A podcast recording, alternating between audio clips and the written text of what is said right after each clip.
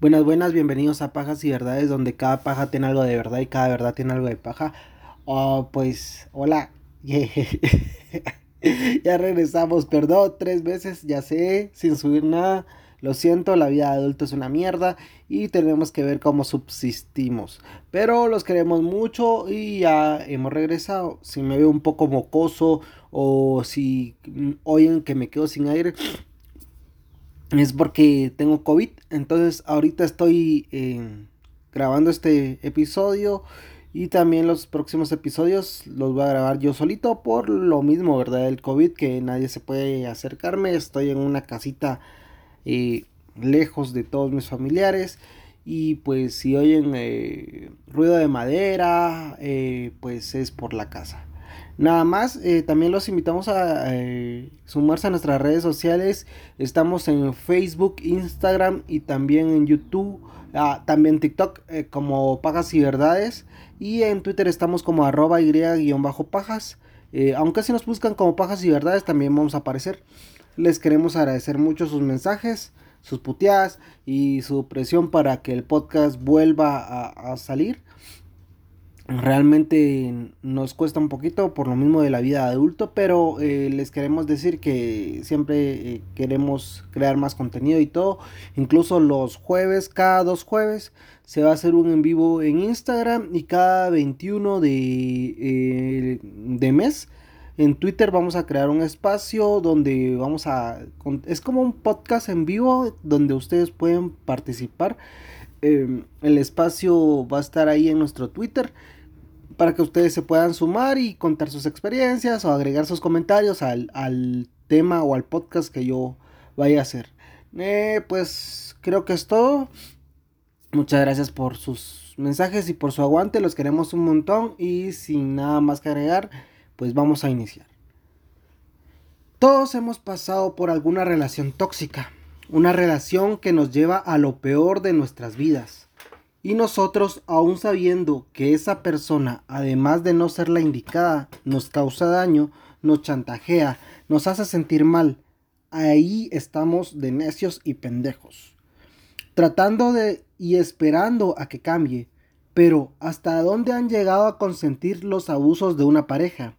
Además de la dignidad, del dinero y del tiempo, ¿qué más puede, se puede perder en una relación así? Con el tiempo nos damos cuenta que terminar y cortar lazos con esas personas fue lo mejor. Pero, ¿qué pasa? ¿Qué pasa si no nos damos cuenta a tiempo? ¿Cuáles son las consecuencias más graves que podemos afrontar? Tal vez una vida de sufrimiento. Tal vez darnos cuenta después de años de nuestra vida y terminar divorciándonos. O en esta ocasión, la muerte. Esta es la historia de una manipuladora, un manipulado y un enamorado. Este es el caso de la Guardia Urbana de Barcelona. el 3 de mayo del 2017, Xavi y Miquel paseaban en sus bicicletas en los alrededores del pantano de Foix. Les llamó la atención un carro calcinado hasta el chasis. Llamaron a la policía que encontró un cuerpo en el baúl calcinado hasta los huesos.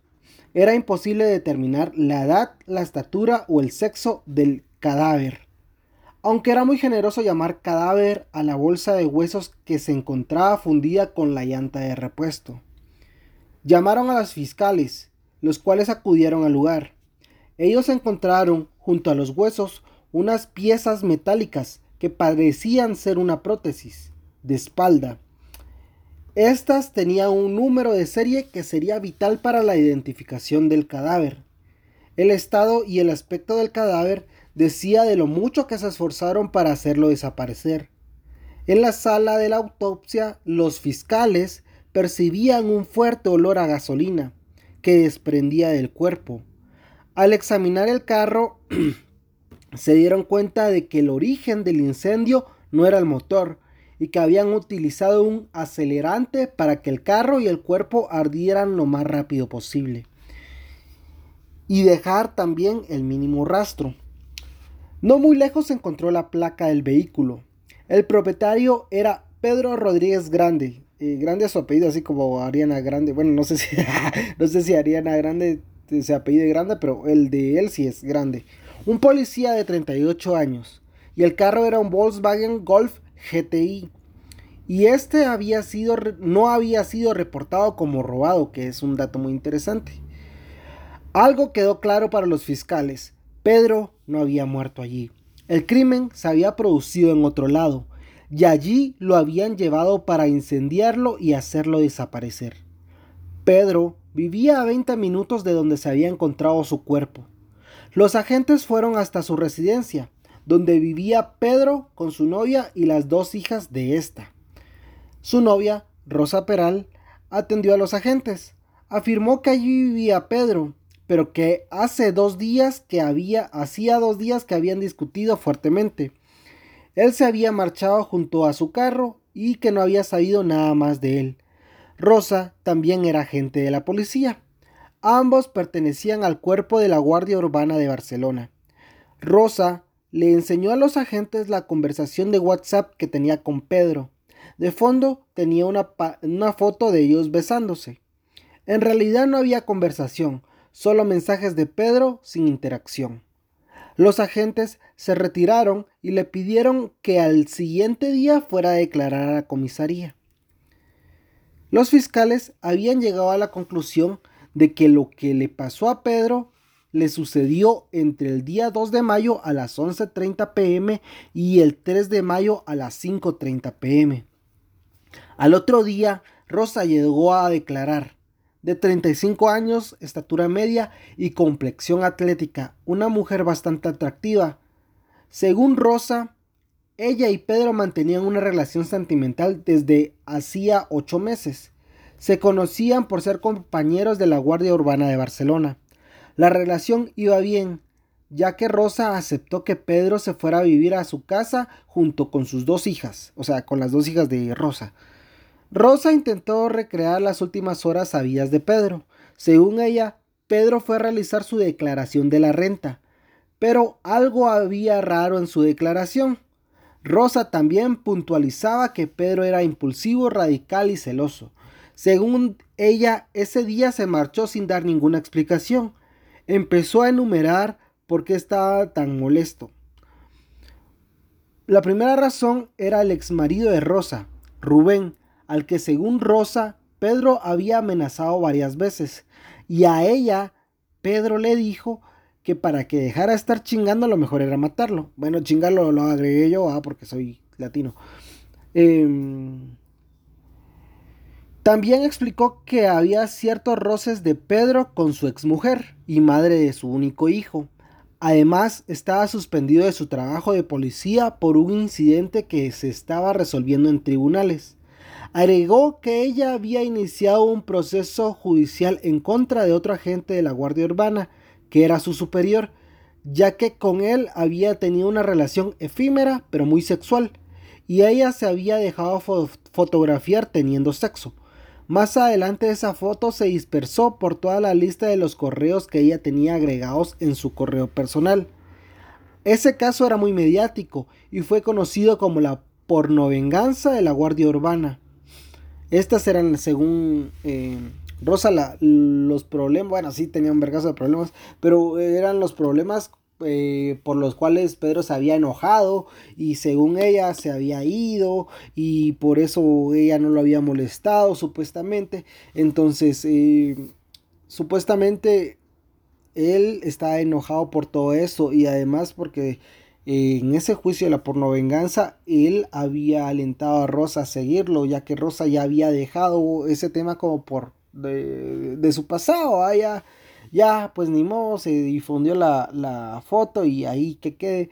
Pero Pedro la incitó a, seguir con el proceso judicial. Y según Rosa, eso también lo tenía pues eh, estresado y lo tenía enojado. Entonces, eh, en el interrogatorio dijo que ella no había intentado contactar a Pedro el tiempo que estuvieron enojados.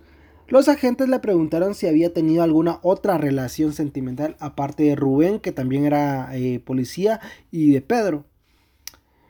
Y salió el nombre eh, de Albert, extovio de Rosa, también miembro de la Guardia Urbana.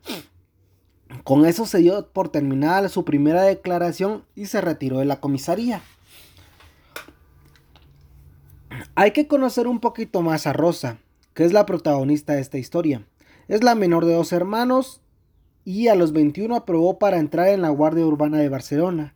Encajó muy bien con sus compañeros, aunque tenía cierta fama de tener una vida sexual muy activa, lo cual no está mal, aclaramos, o sea, solo es con fines de, de poner en contexto.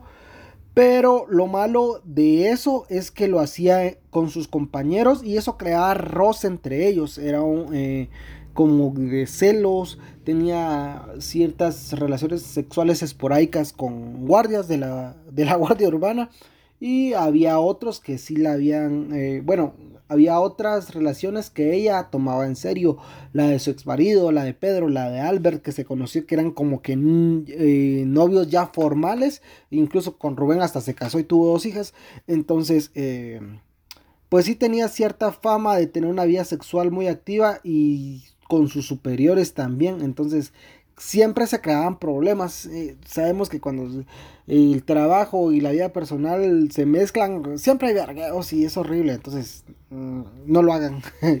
Albert López Fer eh, era un guardia urbano de profesión. Nació en 1980. Aficionado al boxeo, al gimnasio de 1,85 y estaba mamadísimo el maje. Tenía fama de violento, más si eras un vendedor de productos falsos en su, en su ciudad y más si sos negro o inmigrante. En internet circuló un video de él agarrando a vergazos, a bastonazos, a un vendedor ambulante. Lo escriben sus compañeros como un mal compañero, mal policía y a ratos amante de Rosa. Que definición facerota, pobre pisado. Él y Rosa habían estado en una polémica porque antes eran binomio ya que supuestamente un vendedor de DVDs piratas llamado José Antonio se resistió y se puso agresivo ante su arresto por parte de los dos policías. Tanto que atacó Rosa y Albert no tuvo otro remedio que acorralarlo, acorralarlo, perdón, y al verse rodeado se tiró por un barranco de más de 20 metros en la montaña de Montuy, Montjuic. O eso es lo que dicen los agentes.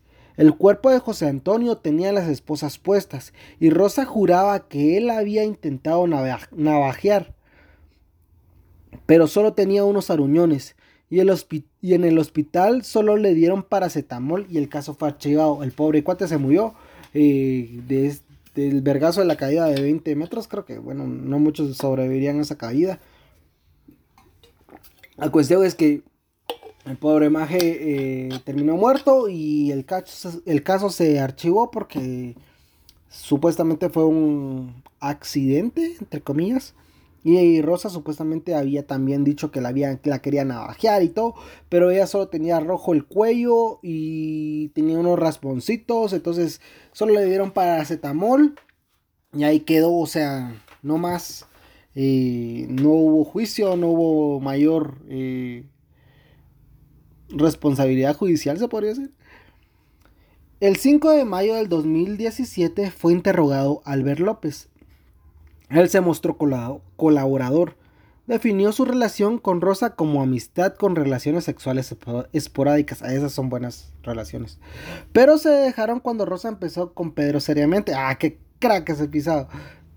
Él decía, eh, él decidió hacerse a un lado decidió tener el mínimo contacto con ella para no generarle problemas. Eso, mamona. Pero así todo, Albert estaba enterado de la vida de la pareja y de los aparentes problemas económicos que tenían. Lo interrogaron por los días de la desaparición de Pedro y él les contó que el día 2 de mayo había tenido que ir a presentar declaración a un juicio en la ciudad de la justicia de Barcelona, lo cual era cierto ya que lo comprobó. Y por la tarde había quedado con un amigo de tomar un café en Badalona. El miércoles 3 de mayo pasó la mañana en Badalona y por la tarde pasó a ver a Rosa a su casa. Ella le pidió que regresara más tarde para comer con ella y sus hijas. Luego fue al gimnasio y a boxear. Era fanático de estar boxeando. Y también del gym, si lo vieran. O sea, sí está fisiquín el pisado. Eh, después, después se fue a su casa a dejar sus cosas. Y luego regresó a la casa de Rosa con la cual cenó.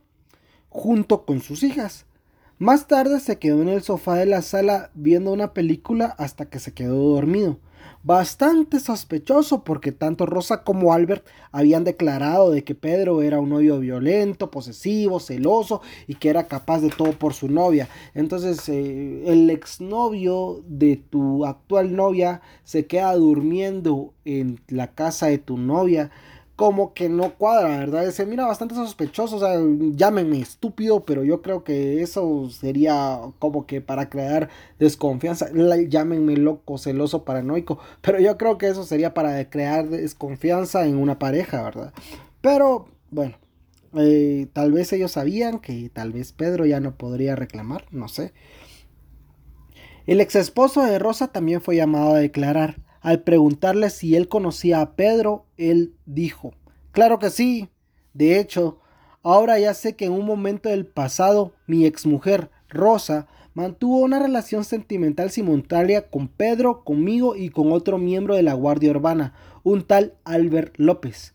Al preguntarles la relación eh, con Pedro, él dijo que era una relación cordial Rubén tenía una coartada sin fisuras, con lugares exactos y personas que daban fe de su paradero en esos días. O sea que él eh, descubrió, ya como nos suele pasar a todos, va cuando somos cuerneados, que más adelante se entera uno de los cuernos de la otra persona. Al fin se enteró de que él se despertaba con Rosa y también se miraba con...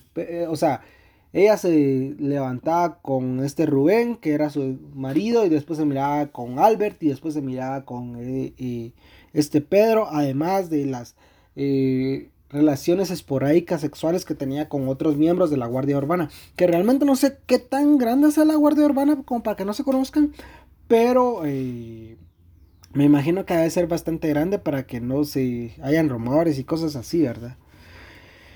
El 5 de mayo los agentes tomaron la declaración de Rodrigo, que era un policía amigo de todos los protagonistas. Él declaró que Rosa era incapaz de estar afectiva sexualmente, eh, era incapaz de estar afectiva y sexualmente sola. Alternó tantas relaciones como pudo. Su rutina era más o menos así. Rosa se levantaba de la cama con Rubén, patrullaba con Albert, que era su binomio, y comenzaba a verse en sus horas libres antes de llegar a casa con Pedro.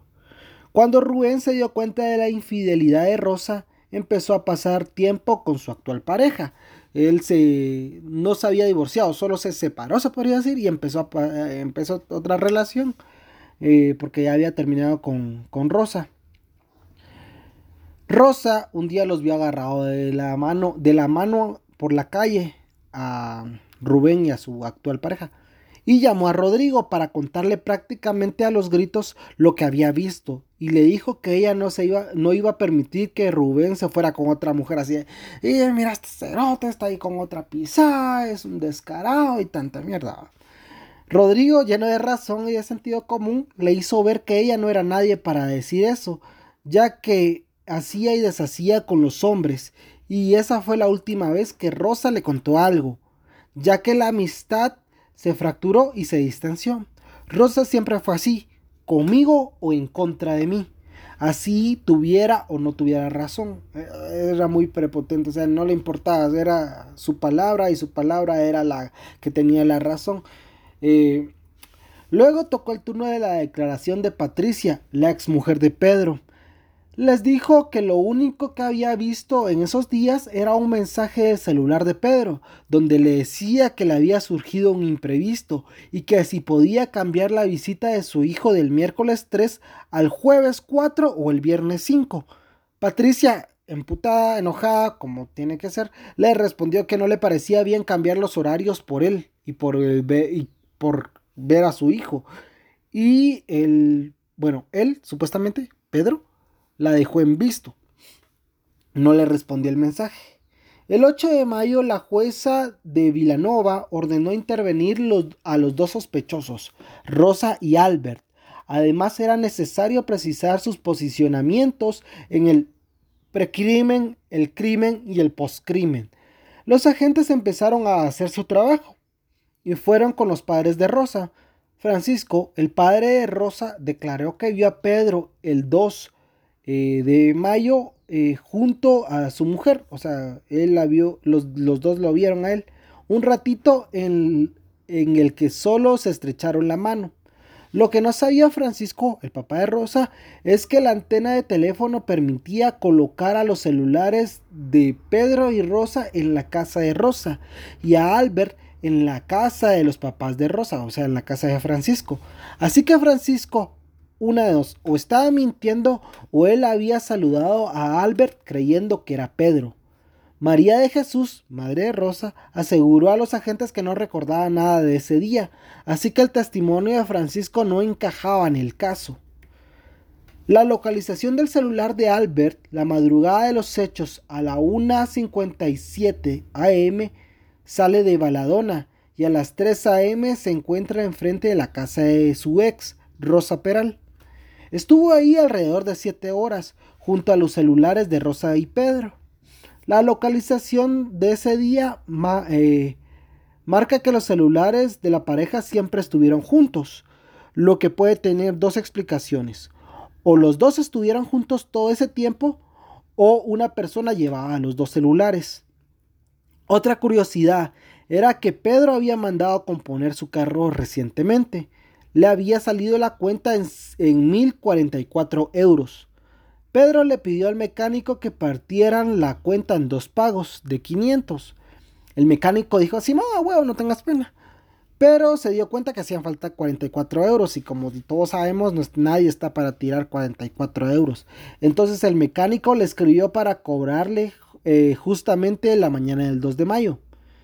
Pedro, entre comillas, le dice que si le puede pasar a dejar los 44 eh, dólares en, en el buzón. El mecánico aceptó y la deuda fue cancelada. Los investigadores le preguntaron al mecánico si era normal que Pedro pagara así, a lo cual le dijo que fue la única vez que lo hizo.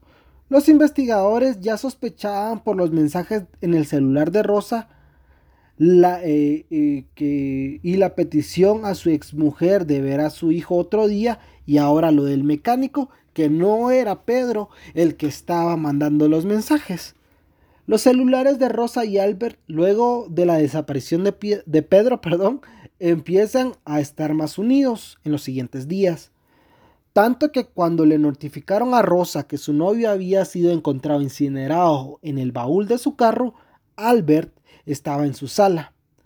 Ese día, después de la noticia, Rosa casualmente, después de enterarse de que su novio había sido asesinado y había eh, sido dejado calcinado en su propio carro, no llamó a nadie, lo cual es un comportamiento bastante raro porque usualmente cuando te dan una de esas noticias como que te querés desahogar, ¿verdad? Entonces llamas, no sé, a tus papás, a tu mejor amigo, a alguien que pues sea de tu confianza y, que pueda, pues no sé si consolarte o por lo menos oírte. Y creo que es una, ¿cómo decir? Una conducta bastante, pero bastante sospechosa o por lo menos inusual, que cada quien vive su duelo como se le peguen los huevos.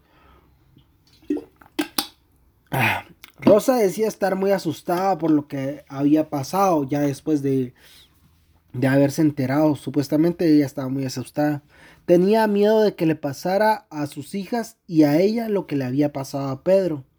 Así que le pidió a Nuria, su compañera en la guardia urbana, que se quedara a dormir en su casa. Con ella habían coincidido en una comida de despedida de un compañero de la guardia urbana, donde Rosa se tomó una foto sacando la lengua junto a Albert. Esa foto la mandó al grupo de WhatsApp del evento esa foto sería un gran error de parte de Rosa. Para ese almuerzo, Albert y Rosa llegaron juntos, lo que dio a entender a sus compañeros que se había retomado la relación. Nuria estuvo dos noches en la casa de Rosa, donde la oyó quejarse de la actitud del hermano de Pedro, porque Pedro la estaba no, no hostigando, pero Pedro le preguntaba, no, el hermano de Pedro le preguntaba a Rosa si Pedro tenía algún problema, si tenía algún enemigo, que quién lo habría querido matar así como, como lo mataron eh, calcinado y en su propio eh, carro. Y Rosa está así, ah, este pisado como me chinga, ¿cómo quiere saber si hay alguna razón de la muerte de su hermano? ¿Cómo quiere saber si tenía enemigos para el asesinato de su hermano? O sea, pinche desconsiderado. Y estaba muy molesta por eso. Eh, también eh, Nuria cenó junto a Albert y a Rosa. Albert incluso le preguntó a Rosa, enfrente de Nuria, dónde estaba su ropa porque él se iba a bañar. Cuando fue interrogada, interrogada Nuria por los investigadores, le preguntaron si además de eso había visto algo raro en la casa. Y ella dijo que había visto sangre. Al preguntarle a Rosa del por qué de, había tanta sangre, ella le dijo que era porque había tenido relaciones sexuales con Pedro cuando ella tenía su periodo. Y que también su perra había tenido su periodo y no había podido limpiar bien por todo el trajín de la muerte de Pedro y bla, bla, bla, bla, puras pajas. Los investigadores preguntaron al amigo eh, con el que supuestamente Albert salió cuando... Eh, eh, con el que, perdón, los investigadores preguntaron al amigo con el que supuestamente Albert salió cuánto tiempo estuvieron juntos en la reunión que tuvieron, supuestamente. El amigo dijo que Albert había cancelado la cita una hora antes y que no se vieron ese día. Con todas estas pruebas en su contra, el 13 de mayo detuvieron a Albert y a Rosa. Al otro día, el padre de Rosa se puso a llorar enfrente de los eh, investigadores y les dijo que quería decir la verdad. Cambió su declaración radicalmente y dijo que no había visto a Pedro como lo había dicho en su declaración anterior, Además agregó que su hija les pidió expresamente que acudieran la noche del 2 de mayo a cuidar a sus hijas porque ella iba a salir a, cenar, pero fue así de imprevisto, eh, que les dijo me urge que vengan porque tengo que ir a, cenar y tanta cosa. Entonces ellos fueron. El 13 de mayo del 2017, Rosa declaró, voy a citar, lo primero que me gustaría decir es que desde el primer momento hasta ahora solo he sospechado eh, que Rubén, mi ex marido, haya sido el autor de la muerte de Pedro. Sin embargo, vengo dándole vueltas en estos últimos días y creo que el sospechoso, eh, creo que sospecho de otra persona, Albert, mi compañero y mi exnovio. El fin de semana del 30 de abril, Albert estuvo llamándome, pero yo no le contestaba. Hasta la noche del 1 de mayo. Serían más o menos las 2 de la madrugada cuando sonó el timbre era Albert. Le dije que se marchara de ahí, que no quería problemas. Luego regresó a las 9 a.m. porque había dejado tirado su celular y resulta que el móvil, el móvil todavía seguía allí, supuestamente. Le preguntaron cuándo fue la última vez que vio a Pedro y ella respondió el día 2 sobre las 8 o 9 de la noche. Me extrañó que no se llevara la moto, porque me dijo que necesitaba despejarse y siempre que se enfadaba se llevaba la moto. Albert me había mandado mensajes preguntándome si Pedro me pegaba, preguntándome por qué no le contestaba. Me dijo que venía a mi casa y vino. Me dijo que me veía seria y yo le dije que había discutido con Pedro y me preocupaba. Albert me preguntó a dónde podría haber ido Pedro. Yo le dije que últimamente le había oído decir que quería machacar a mi exmarido Rubén con un bate, y él me propuso ir a la casa de Rubén para eh, descartar que hubiera ido allí. Entonces fuimos y al ver que el carro no estaba allí me quedé más tranquila y regresamos a casa. No volví a ver a Albert hasta el 4 de mayo para la comida de la despedida de nuestro compañero. El agente, pues obvio ya curtido de tantas mentiras, le pregunta, cuando usted y Albert fueron a buscar a Pedro en las cercanías de la casa de su exmarido, ¿no temió que si la veía con Albert reaccionaría Pedro de forma violenta? Y Rosa le dice, no, yo lo tenía pensado. Si nos veía yo me, bajara, me bajaría del coche y le diría que había llegado hasta allí en taxi. Así como que eh, me estoy bajando del, carro de Albert, pero es que fíjate, mi amor, eh, Albert eh, se hizo Uber y casualmente yo pedí un viaje y él me salió. Entonces Albert, mi exnovio, me vino a dejar en su carro hasta acá, la casa de mi ex marido, porque yo te estaba buscando a ti que ahora eres mi actual novio. no sé, llámeme loco, no creo que suene algo pues muy lógico, pero bueno. A los agentes experimentados, eh, eh, eh, los, perdón, los agentes experimentados intuyeron que, de que estaba mintiendo. Uno le dijo, tras haberle tomado la declaración y ante una sucesión de contradicciones, le comunico que queda detenida por el delito de homicidio. Y le dijo, también, Rosa, quiero firmar la declaración que acaba de realizar. Y Rosa le dijo que no. Y la detuvieron. También detuvieron a Albert. Fueron a hacer los peritajes en la casa de Rosa. Junto con ella se la llevaron. Y acumularon más de 120 indicios relacionados con manchas de sangre. De la nada, Rosa se acercó a un agente y le dice, perdona que te moleste, pero estaba pensando, ¿no os habéis dado cuenta? Fijaos la próxima vez que veáis a Albert. Albert tiene una de las pestañas más corta que la otra porque se las ha quemado. Y solo se le acercó a decirle eso al investigador y se fue. O sea, no de la casa, pero sí se separó. Y era cierto, incluso los amigos y los conocidos de Albert les había llamado mucho la atención que se hubiera afectado la tupida barba que se había dejado crecer durante meses. Recordemos que el carro fue quemado.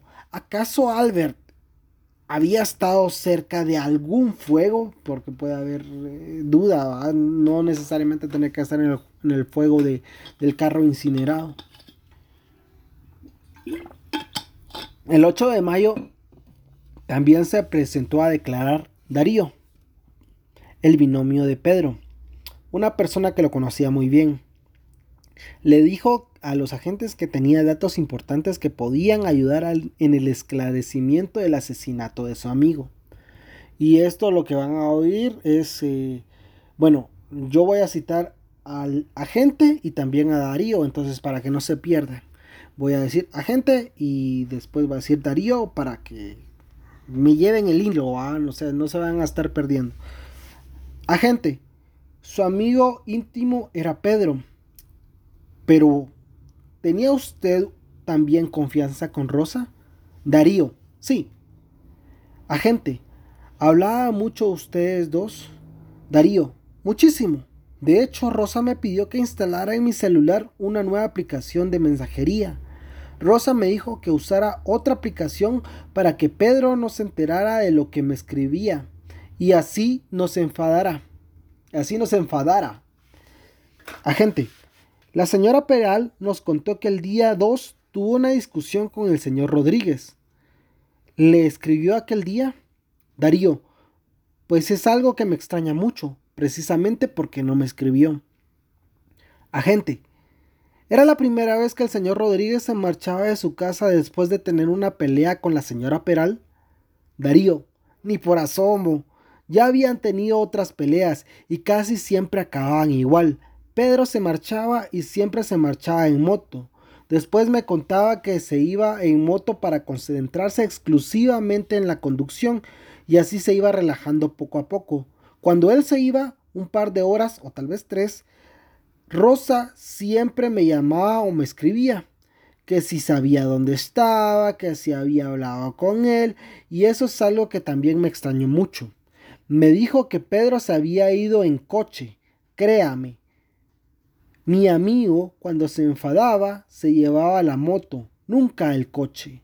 Y por supuesto, entre sus peleas, grandes o pequeñas, Pedro nunca se había ausentado una noche de la casa. Cuando me enteré de lo que habían encontrado, fui a la casa de Rosa y vi que había una camioneta Mercedes Vito color granate. Me fijé porque estaba casi seguro que, de que era de un compañero en común. Rosa me lo confirmó y me explicó de que había pedido el coche unos días porque quería llevar un sofá. Y en mi presencia llamó al compañero para explicarle que ya no necesitaba la camioneta. Lo tengo muy seguro, sea lo que sea que le haya pasado a Pedro, detrás está Rosa o su entorno. Yo se los aseguro. Darío dio su celular para que vieran los mensajes de Rosa, que eran también los que le reenviaba Rosa del chat de Albert y el chat con Pedro. Rosa le enviaba a Darío mensajes que Albert le había mandado en teoría y que él, eh, perdón, y que ella en teoría no contestaba.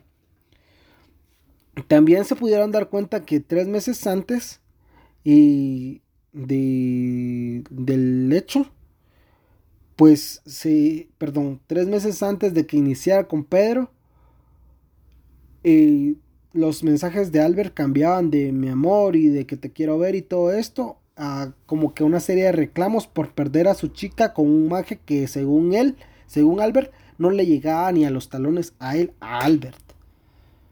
Había mensajes eh, de esos tres, de hace tres meses, como decía, donde Albert le escribía a Rosa.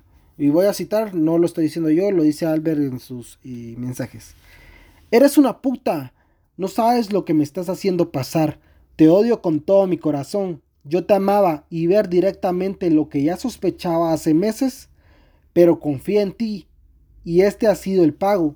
Ver tu cara con ese cerdo en tu casa no se me olvidará en la vida. Lo iba a dejar todo por irme contigo a vivir con las niñas. Y ahora he llorado la mayor traición de mi vida. No lo he matado porque no creo que valgas, eh, no creo que lo vales después de esto. Me dais asco y gracias por joderme la vida. Por favor, vete a la mierda tú y él. Puta, esto no se quedará así, te lo aseguro. Ese es uno de los eh, mensajes, correos que le enviaba a Albert, a Rosa, de donde se le nota bastante ardido porque supuestamente, y ya se verá más adelante, eh, primero está su ex, eh, ex esposo Rubén. Bueno, después de Rubén, supuestamente estaba Albert, que era su amante y su binomio. Entonces, según Albert, al que le tocaba estar con Rosa ya formalmente, era a él y no a Pedro. Pero Pedro de a poquito se metió y pues mm, yo sé que las mujeres no son un objeto y no me gusta decir que se la ganó, pero eh, como que se saltó la línea, no sé cómo decirlo. Eh, simplemente eh, Rosa prefirió estar con Pedro en vez de estar con Albert. Entonces, ese era su ardor, eran, esas eran sus ganas de estar puteando a Rosa. El 15 de mayo tenía que presentarse a la resolución del caso de la pornovenganza rosa. Pero su abogado declaró que ella no quería presentarse, aunque ya estuviera en custodia, como ya sabíamos que estaba presa, ¿verdad? Finalmente ella perdió el juicio. En esos días fue a declarar Irene, una mujer del grupo de las mamás del colegio donde estudiaba la hija mayor de Rosa. Ella se dio cuenta del deterioro del matrimonio de Rosa y Rubén y de cómo Pedro fue entrando en la vida de Rosa. Declaró también que vio a, Albert perdón, dos veces. La primera en su casa, ya que un día Rosa estaba en la casa de Irene y Albert le insistía en salir a tomar un café. Ella no quería verse a solas con él, así que le pidió permiso a Irene para que él llegara a la casa. Y la segunda en un café bar eh, el 8 de abril. Estaban junto a otras tres amigas tomando algo y eh, de repente Albert apareció en la patrulla con uniforme y todo. Le dio un regalo a Rosa que era un anillo y le dijo para que te lo pienses. Eso se lo dijo enfrente de todos, se lo dio enfrente de, de sus amigas. También confirmó un patrón de Rosa que era el de poner a sus exparejas como celosos, posesivos y violentos, ya que de Rubén había dicho lo mismo, que el, que el pinche Rubén le revisaba el bolso, el celular y todo. Además de que eh, también insinuaba como que le pegaba. Cuando le tocó declarar a Rosa frente a la jueza, se dedicó solo a una pinche cosa. Se dedicó a cagarla. A cagarla, cagarla, cagarla. Se contradijo en todo lo que pudo. Según la historia de Rosa, lo que pasó fue lo siguiente. Voy a citar. No son estupideces mías, realmente la declaración de Rosa. El 2 de mayo eh, llegamos de una comida familiar a mi casa y nos pusimos a arreglar el jardín. Luego dormimos a las niñas y luego se quedaron con Pedro, eh, bueno, nos quedamos con Pedro arreglando, arreglando la casa. Nunca nos fuimos a dormir. Luego, Albert no paraba de mandarme mensajes y me decía que me quería ver. Albert llegó en la madrugada aunque el celular, eh, entre paréntesis, aunque el celular lo, eh, lo situaba ahí horas antes de, lo, de la declaración de Rosa. Saltó la valla de su casa. Fue cuando ella vio que llevaba una mochila con un trozo de madera, junto con su arma reglamentaria, y le dijo a Rosa que le diera el celular. Rosa se lo tiró y corrió para el segundo nivel al cuarto de sus hijas. Cerró la puerta con llave y bajó las persianas, y empezó a escuchar golpes muy fuertes y continuos en la planta de abajo. Al cabo de dos horas, Albert le, grita que baje, porque si no, él va a subir. Todo esto tipo 3 de la mañana. Ella no baja, pero alcanza a ver a Albert con manchas y salpicaduras de sangre, y en su mano un hacha de color amarillo les pidió, le pidió Albert las llaves del carro de Pedro y le dijo, no te escondas, no se te ocurra llamar a nadie, lo cual no podía hacer porque Albert le había quitado su celular y el teléfono de la casa tampoco servía. Dentro de, de Dentro de este ataque, su hija mayor fue la única que se despertó y le preguntó a Rosa por el ruido de los golpes. Ella subió el volumen de la televisión y se tumbó con ellas. Pasó una hora... Eh, pasada una hora de darle las llaves a Albert, este volvió con el carro de Pedro y le gritó, Baja o subo. Rosa bajó y vio que el carro estaba cerrado y que él estaba limpiando todo el suelo. La miró y le dijo, Limpia o subo por tus hijas. Luego le dio su celular y el de Pedro le ordenó que llevara una vida normal, escribiéndose y respondiéndose de los dos celulares como si Pedro estuviera vivo. Él tenía que ir a un juicio. Si no le hacía caso, iría por sus hijas. Ella valientemente le preguntó qué había hecho con Pedro y por qué había tanta sangre. Albert le respondió que iba a dejar una mochila ahí y que ella no podía acercarse. Se fue y en ese momento Rosa se dio cuenta que estaba limpiando manchas de sangre. No se había dado cuenta al parecer. 72 horas después de esta escena que relata Rosa, Rosa se tomaba la foto sacando la lengua a la par de Albert, el asesino, y en la comida de la despedida de su compañero. Ella siguió con su relato, diciendo que estaba muy nerviosa y fue cuando agarró a sus hijas y se fue al parque. Sus papás la llamaron para saber dónde estaba, así que ella decidió que se llevaran a las niñas por su seguridad. Albert le dijo que empezara a contar que Pedro se había enojado con ella y que por eso se había ido. Por la noche Albert la buscó en su casa y le dijo que llevara los celulares con ella. El de Pedro lo puso en el buzón de la casa, de la casa de Rosa, y el de Rosa se lo llevaron le pidió que le dijera dónde vivía su marido ex Rubén, su marido, perdón, su ex marido Rubén. Rosa le dijo que no sabía eh, cómo llegar a la casa de su ex marido si no era por su GPS. Porque, eh, paréntesis, porque ella había pagado uno de los a un detective privado en el 2017, no, en el 2007, perdón, para saber dónde vivía Rubén porque Rubén le había echado corte por tóxica y porque la estaba chinga y chinga y chinga, entonces Rubén se cambió de residencia y no quería que supieran dónde vivía y pues Rosa contrató a este detective para saber, pero ya no sabía cómo llegar sin el GPS. Pero todo esto, Rosa no sabía que los fiscales lo sabían, entonces mintió sobre eso. Igual llegaron a la casa de Rubén y Albert le obligó a mandarse mensajes del celular de Pedro a su celular, al celular de Rosa, diciendo que iba a matar a Rubén y que eh, todo estupideces así. Se fueron de nuevo a casa. Llegando le ordenó que condujera el carro de Pedro y le siguiera por la carretera al pantano. Según Rosa, allí le prendió fuego al carro y también quería quemarla a ella.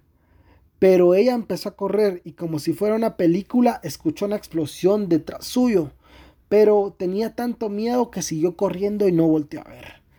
Albert la alcanzó con el otro carro y le dijo que corriendo no iba a llegar a ningún lado. La subió y más adelante tiró la mochila con la que supuestamente hizo el crimen. La llevó a casa, le dio su celular y le ordenó que desde ahora él iba a revisar todos los días su celular. Que ella le tenía que escribir cariñosamente como que si estuvieran casaqueando antes de regresar o ser novios.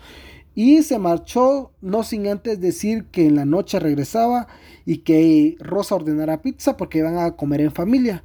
Porque él quería una familia y ella se la iba a dar. Se sacaron una foto felices, ella durmió con sus hijas en el sofá, al otro día se fue a dejar a las niñas y al regresar a su casa Albert eh, se fue, o sea, Albert está ahí en, la casa. Sacando sus conclusiones, porque así Rosa siempre te da el problema y te da la, la solución, Rosa dijo que el problema de Albert era que él pensaba que podía tener algo serio con ella. Además, de que él le había confesado dos asesinatos, uno de un vagabundo al que supuestamente quemó con sus perros y luego el de Pedro al que mató porque no quería que nadie más la tocara a ella. La fiscalía oyendo la historia de Rosa le preguntó si ella podía llevarlos al lugar donde Albert había tirado la mochila, con toda la evidencia. Ella dijo, a huevo que sí, se fueron y buscaron pero nunca encontraron nada se inspeccionaron las tres armas reglamentarias de los tres policías implicados. Para sorpresa de nadie, en las pistolas de Albert y Pedro habían 30 balas y la de Rosas tenía solo 29. Durante toda esta declaración estaba el abogado de Albert, lo que lo puso en ventaja, porque no sé cómo sean las cosas en España, pero supuestamente no puede, si hay dos implicados, el abogado no puede estar en la declaración del, otro implicado y así. Es lo que yo entendí. Hasta, hasta la declaración de Rosa, Albert iba a hasta la declaración de Rosa, Albert iba a cubrirla, ya que según él ese era el trato. Pero con la declaración de Rosa todo se convirtió en un sálvese quien pueda. El interrogatorio inició con las preguntas sobre la relación del interrogatorio de Albert, estamos hablando ahora. El interrogatorio de Albert inició con las preguntas sobre la relación de Rosa. Albert dijo que no compartían los mismos fines. ¿Por qué habían terminado supuestamente? Le preguntaron. Y él, Albert dijo que no compartían los mismos fines, que él quería viajar, que quería seguir chingando, y Rosa quería tener más hijos. Y bueno, después de esto, la jueza fue directamente al punto. Voy a citar a la jueza y a Albert para que no se pierdan. Jueza, antes de empezar a hablar. Albert, antes de empezar a hablar. Jueza, el 1 de mayo usted acude al domicilio de Rosa. Albert, sí, ella me llama, muy nerviosa porque había discutido con Pedro. Días antes me había dicho que discutían mucho. Me dijo que si podía pasar porque a Pedro se le había ido la mano que tenía un poco de miedo. Cuando llegué me dijo que estaba durmiendo. Ella estaba muy desconsolada, como ida, con lágrimas. A veces casi hablaba a chillidos. Yo le decía que bajara la voz, que iba a despertar a las niñas o a Pedro. Ella me dijo, es que tú no sabes lo que ha pasado. Me dijo que me tenía que ir ya. Me fui tan rápido que dejé mi celular en la terraza. Me di cuenta al volver, pero decidí volver por la mañana. El 2 de mayo, Rosa me pidió que llegara. Yo tenía un almuerzo y, y dejé a mis amigos por ir con ella. Me dijo, estoy muy nerviosa. No sabes lo que ha pasado. Estaba llorando. Me llevó al carro de Pedro, abrió el baúl y allí estaba su cuerpo adentro. Le grité que qué había hecho y ella empezó a contarme que habían discutido y que Pedro acabó cogiéndola del cuello y que en ese momento ella se dijo que iba a ser la última vez sobre el abuso físico. Le dije que estaba mal de la cabeza, que ella me... y ella me respondió, bueno, ¿me puedes ayudar o no? Pensé en llamar a la policía, pero ella no paraba de llorar y de hablar de sus hijas. Sé que no hice lo correcto, pero después de discutirlo decidí ayudarla. Me pidió que fuera a comprar gasolina y que la siguiera. Luego me hizo llegar hasta la casa de su ex. Luego le dije que teníamos que hablar de lo que había pasado, así que pedí pizza y comimos con sus hijas. La jueza los mandó a la cárcel mientras se esclarecía todo. Rosa lloró y suplicó, por primera vez se le miraba frágil y vulnerable, porque siempre fue a declarar así como que algo altanerita, algo creidita, así como que a mí no va a pasar nada porque yo tengo la verdad y, y chúpenme todos los huevos y así, pero no. Cuando le dijeron que se llevara a la cárcel empezó a llorar y se miraba frágil y vulnerable. La mandaron a Wat Ross, pero seis meses más tarde la movieron a Bryans 1 así se llaman las cárceles, no sé, no me pregunten. Según la dirección de la prisión, había generado un desequilibrio emocional importante entre las internas. Algunas de sus compañeras ya apuntaban a Rosa como una mujer manipuladora y peligrosa. En esta parte de la historia entra Gio, su compañera de celda, a la cual le confesó un día durante una fuerte pelea. Rosa solamente ella sabe el motivo eh, acabó, eh, perdón, a la cual le confesó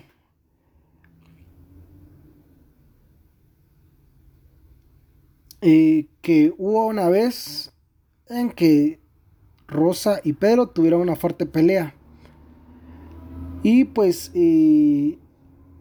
Rosa eh, pues eh, acabó diciéndole a Pedro que aquel día en el operativo de Montjuic, después de la persecución, el hombre no había saltado por el barranco, sino que fue Albert quien lo empujó.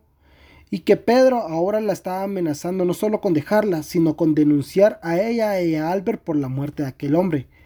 Rosa le aseguró a Gio que Pedro merecía morir. También en otra ocasión, viendo las noticias sobre su caso, le dijo a Gio, ¿Cómo no han podido saber que lo he envenenado? Además, en la prisión, Rosa ofreció dinero para contratar a alguien para que matara a su exmarido Rubén, y fue allí cuando Gio decidió hablar con las autoridades.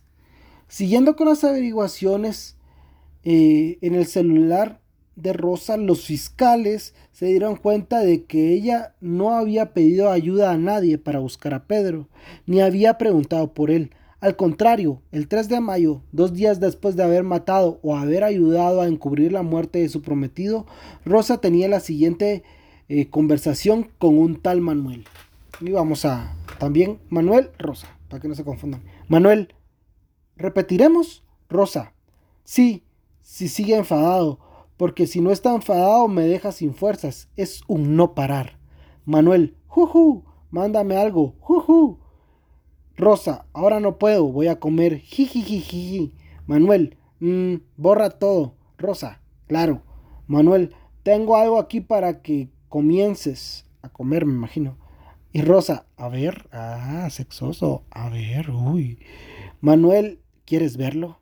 Rosa, claro, ah, puta madre. Y le manda una foto de su nepe. Bueno, Rosa le escribe. Lástima que no se aprecie el tamaño. le digo que lo tenía chiquito, no sé. Manuel, ya lo probarás bien. Mándame una cerdada y borratada. Hostia, coño. Bueno, la jueza hizo que se leyera esto en el juicio. además, llamó a declarar al ex marido de Rosa. Y este se dio gusto escribiendo a la manipuladora que siempre quería tener la razón según las palabras de Rubén. Ella quería tener un hombre responsable y amoroso para que se ocupara de las cosas cotidianas y ella poder seguir haciendo lo que ella quisiera. Explicó cómo Rosa le fue a decir a una inquilina de un piso que ambos tenían juntos que la mensualidad se la tenía que dar a ella, porque Rubén era un maltratador, que le robaba para gastarse el dinero con otras mujeres. Eh, ella dijo otras putas, pero vamos a decir mujeres. Eh, porque, no sé, no me gusta el maltrato. Bueno, no sé, no, olviden eso. La jueza se tuvo que enfrentar a un, un dilema moral y jurídico. Tenía dos opciones. Opción 1, que la hija de Rosa, la niña de 6 años, testificara en contra de su madre y que con su testimonio el caso se cerrara y joderle la vida cuando dentro de 6 años tenga que escribir que su testimonio eh, fue el que mandó a su mamá a la cárcel. Y la opción 2, que no declarara. La jueza decidió que para proteger la salud mental futura de la niña, ella no declarara. Pero los niños no siempre se pueden quedar con lo que sienten, ni con lo que vieron, más en una noche que les cambió la vida. Le vamos, eh, a la niña se le dio el nombre de E, así solo la letra E. Entonces, cuando me digan, me oigan decir E, me estoy refiriendo a la niña. Es, es como un seudónimo que la niña de 6 años, eh, pues, tuvo que tener para proteger su identidad. Ella habló y lo hizo con la pareja de su padre Rubén. Cuando E estaba triste, buscaba a la pareja de Rubén y juntas se iban a hablar a una habitación que es donde tenía una especie de escondite seguro y de confianza. Ella declaró, o sea, la, eh, la hija mayor de Rubén tenía mucho cariño a Pedro. O sea, la que está declarando es la actual pareja de Rubén. La hija de mayor de Rubén le tenía mucho cariño a Pedro y un día la noté especialmente rara. Le pregunté si empezaba a hablar de Titi, como le llamaban a Pedro. Me dijo que sí, y me la llevé a un bar para que se sintiera más tranquila. Empezó a contarme que aquella noche estaba en su casa con su hermana en la cama y que el coche de Titi estaba dentro. Titi es Pedro, recordemos. Me dijo que su mamá había quitado la valla y les dijo que no podían bajar a la planta inferior de la casa. Me contó que Rosa les dijo que se fueran al sofá a ver tele, que su madre y Pedro estaban discutiendo. E me contó que vio a su madre manchada de sangre. Me, di, eh, me dijo que tenía la ropa y las manos manchadas de sangre y que estuvo lavando con lejía. Después subió y se acostó con ellas. Me dijo que el, eh, que el coche y la moto de Titi se quedaron cuatro días en la casa y que salió del colegio y volvió a la casa y ya no estaban ni la moto ni el coche.